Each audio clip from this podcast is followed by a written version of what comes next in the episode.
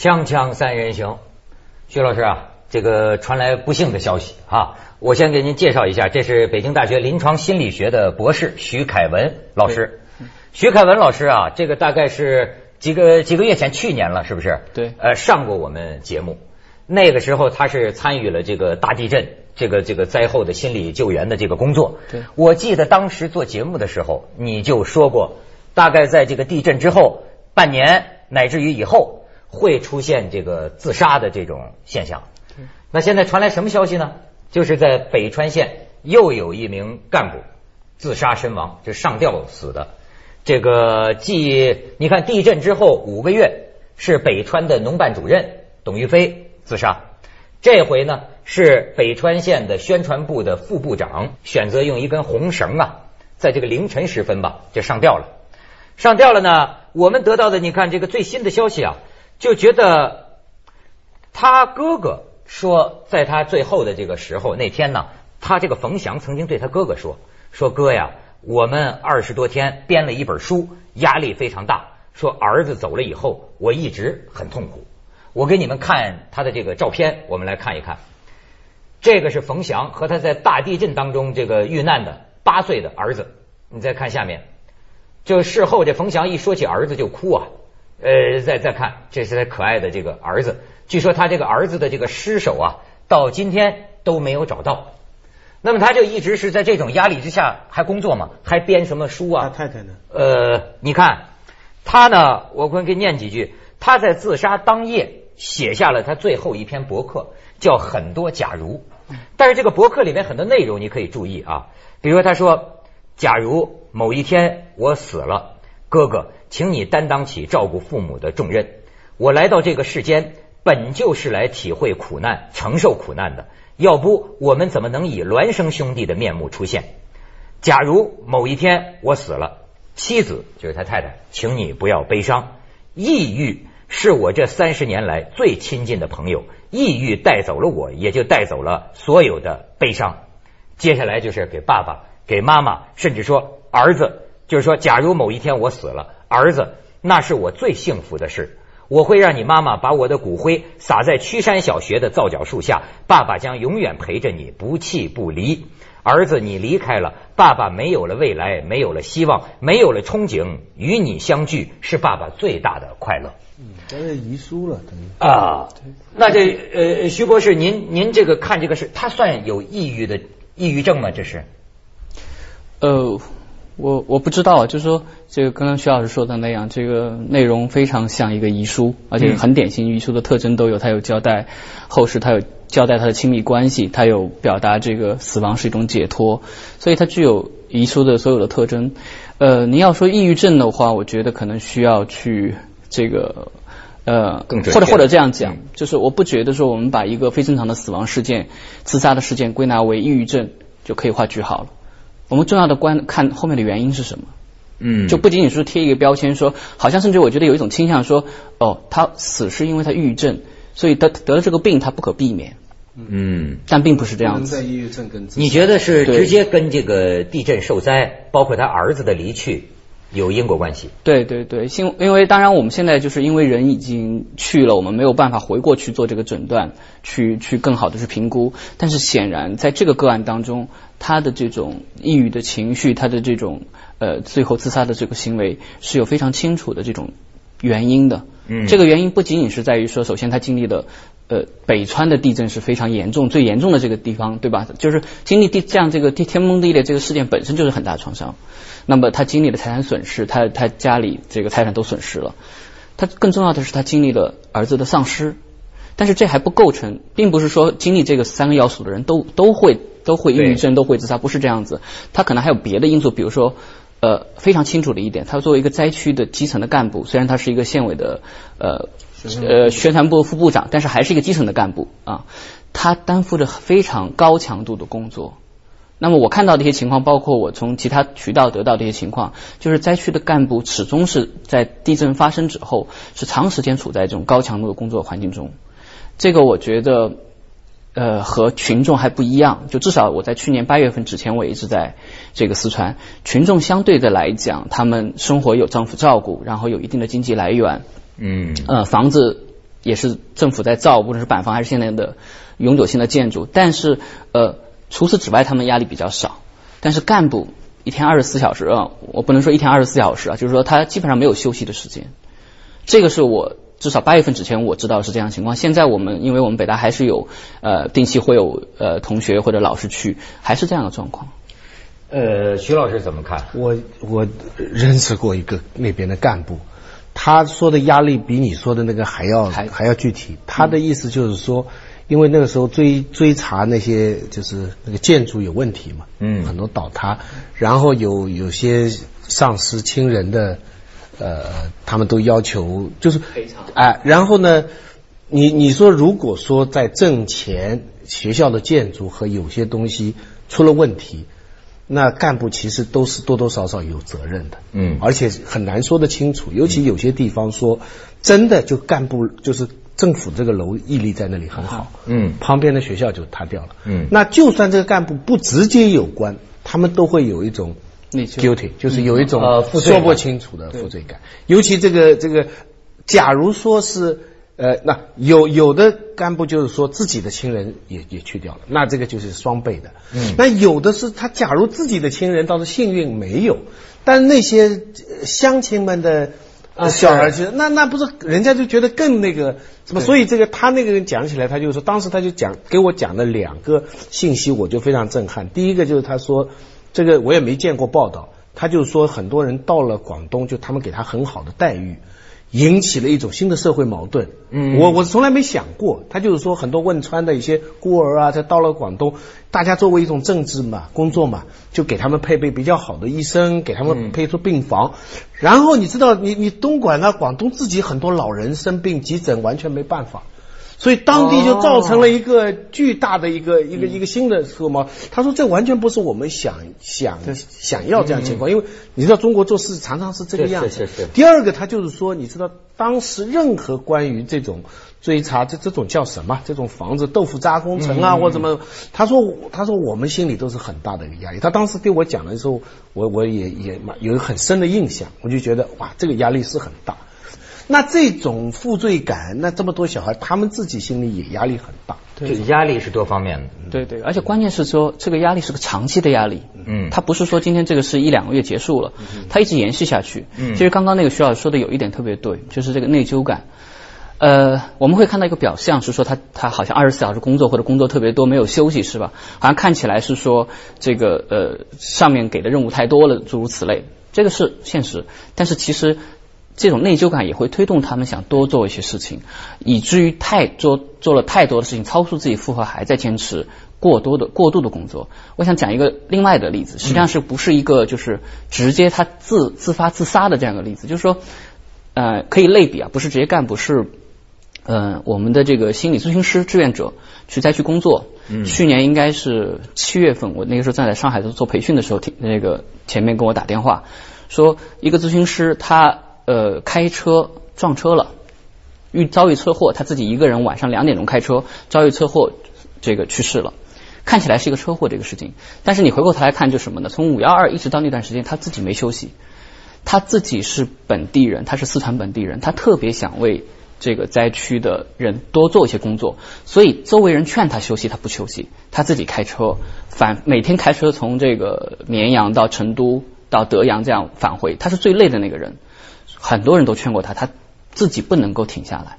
什么不能够停下来？想做多做点事情，内疚感。所以这里面可能是一个，也是一个很有很多复杂的因素在里头。而且呢，这个呃，有也有一位心理这个专家接触过这个冯翔，嗯，他当时感觉呢，他到这个县里去，其实是为了呃查这个那个农办主任董玉飞自杀的事儿。然后在接待的时候啊，他就他有个印象，就说这个冯翔啊，好像喝还喝点酒，喝点酒之后还给他们唱这个羌族的民歌，而且就是笑啊，就是觉得这个人很爽朗，是个很好像很乐观、很开心的人。但是他现在回忆起来，他就觉得呢。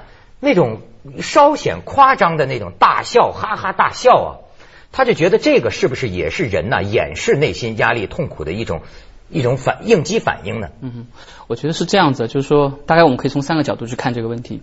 第一个，你刚刚提到一个词叫抑郁症，是吧？抑郁症本身当中有一种类型叫隐匿性抑郁，或者叫微笑抑郁。哦，还有微笑抑郁啊、最近有一个很流行的美剧叫《Lie to Me》，就是呃翻成这个呃千谎百计啊之类的，就是你可以通过人的这个面部表情，你可以分去分解他的微表情。实际上，你可以如果把他当时这个画面拍下来以后，你会发现在笑容背后，你如果把它慢放的话，你可以看到其实他有哀伤露出来，也就是说他的这种微笑，他这种笑是在掩饰内心的。这个哀伤，我们有的时候就是会做相反的事情来来来把自己都给压下去，对吧？对，这是一个因素。这样解读蒙娜丽莎的微笑。啊，有可能是这样子。嗯另外一个角度就是，呃，我大概在两千，我不记得，两千零六年的时候，我曾经做过一个工作是，呃，大家知道这个崔永元的《我的长征》。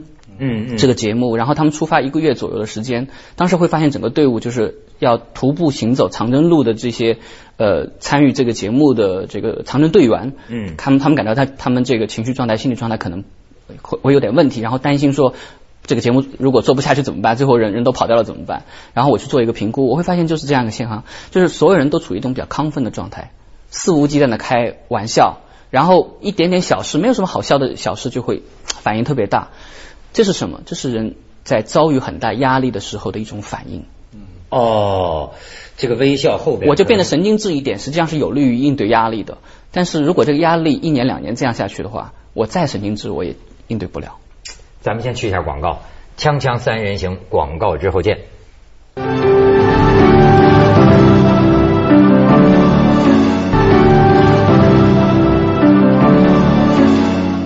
徐博士，我还有一个问题啊，不明白，嗯，就是在他的这个遗书里边啊，他有这么一段话，说假如有一天我死了，亲爱的朋友，请你们不要忧郁，我的离去让很多人快乐，让很多人舒服，我的存在是他们的恐惧，是他们的对手，一个对手的离去对于他们是多么值得庆贺的事情啊！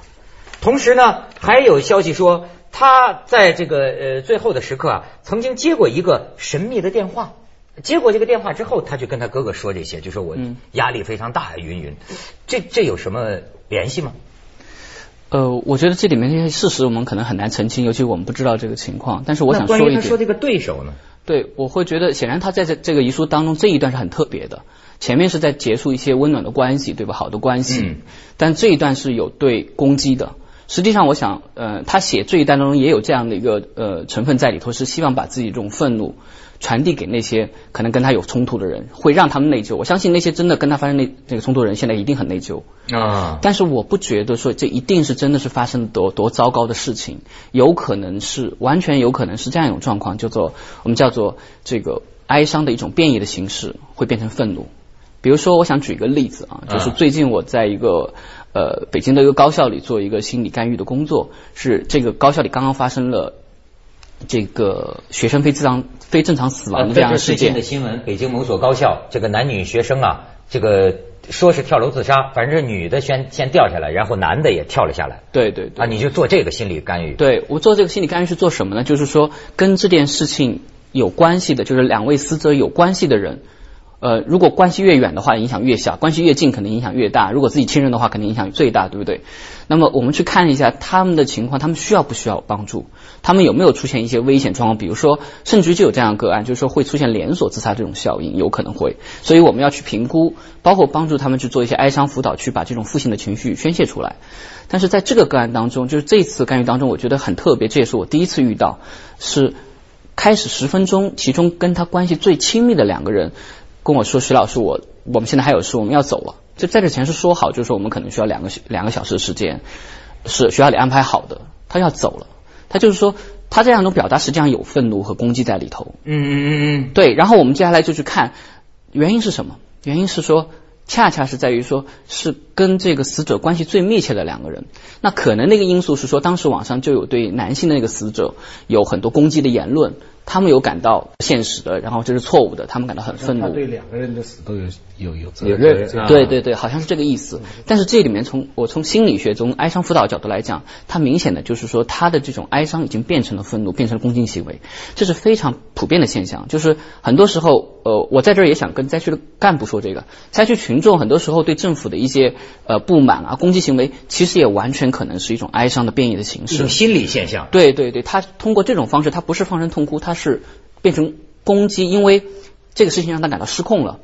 我攻击是有利的一种方式，我通过这种有利的方式来重新找回我的控制感。所以他的表述是说我能搞定自己的问题，我不需要你们的帮助。哦但实际上他这样强烈的反应，恰恰说明他需要帮助。那你像你说的这种这个转攻击啊，或者说是什么一些，呃是不是消极的解决办法？对，那么心我们说心理干预应该怎么帮助呢？就是，而且我觉得这一点是特别需要做心理帮助的地方。就是我想刚刚那个例子，很可能就是我们这位这个不幸呃去世的这位呃这个呃干部冯干部，呃这个他也是这样情况，他的这样的描述，我觉得就是有有很可能有这种因素在里头，就是说他这种哀伤长期的哀伤转化为愤怒，这种转化为愤怒就会非常容易让他和周围人发生冲突。我可以这样讲，他也是处理自己这种哀伤的一种方式一。种方式。对，但问题是这里面最糟糕的一点是什么呢？就是我的观点呢，创伤的恢复最重要的是，呃，一个好的温暖的人际关系的重建。我们上次也讲过，就是依恋关系的重建，而他这种跟别人频繁发生冲突的事情，恰恰破坏了这种重建的可能性，哦，所以他会越来越变成一个孤岛。那怎么重建呢？呃，就是重建我，我刚刚有提到，就是说重建最关键的一点是重建这种关系，嗯，就是跟人与人之间这种温暖的支持性的关系。这种社会支持越好，那么它出现问题的可能性，它应对压力的可能性就应对压力的这个力量就越大，那出现问题的可能性就越小。但是咱们很难理解，你比如说所谓重建，现在都地震这么长时间了，对那么是说要经常有人跟他们聊天吗？还是说他是他是怎么能够恢复这种温暖的人际关系呢？呃，我觉得就是呃，在这个问题上，我觉得需要一些专业的帮助，就是专业的心理咨询师和心理治疗师。比如说，如果嗯、呃这位呃有他类似情况的人来，然后他会发现说自己情绪上现在很糟糕，他也知道自己情绪糟糕，他也不喜欢跟别人发生冲突，但是他处理不了自己的情绪，对吧？就是我们刚刚说哀伤情绪，他以愤怒的形式出来了，我处理不了，那么有没有别的方式处理？当然会有。什么方式？啊、比如说，呃，也许是通过体育锻炼，也许是通过去重建一些新的关系，比如说这个如果丧偶了以后，重新找一个配偶，并且处理好新的婚姻关系。嗯啊，比如说，呃，也许在现实层面上，呃，看看有没有可能，呃，再要一个孩子，或者是领养一个孩子。啊，就这里面有很多方式，但是人处在这种状状态当中，尤其是像干部，他还有很多工作，他没有力量去处理。至少是不是应该让他们多休息休息？这个干部，对，我觉得休息是一个方面，但是呃，更重要的是，像今天就是我们前面去世的这个两位干部的情况，嗯他是需要专业帮助的，因为丧子之痛，这不是休息能够解决的。那么重建关系就是把那些问题的地方重新填起来。咱们去一下广告，锵锵三人行，广告之后见。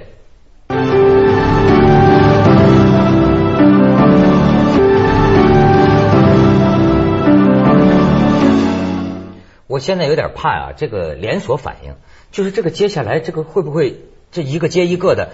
这因为这个徐博士他是研究这个唐山大地震，对吗？我不知道就是这种现象还会有吗？呃，我觉得这个从两个角度来讲啊，第一个角度是说，如果说整个这个，我我还是喜欢用这个比喻啊，这个杯子里的水，如果整个这个灾区的干部，整个他们的水都现在很满。都随时有可能溢出来的话，那么这就是一个可能高发的事件，未必是这个事情连锁的反应，未必是因为这个事情连锁，而是说都到了一个可能接近崩溃的边缘，那么崩溃就是一个时间的问题，或者说缺乏一个导火索的问题，为什么人的这个心理崩溃会在半年、一年之后？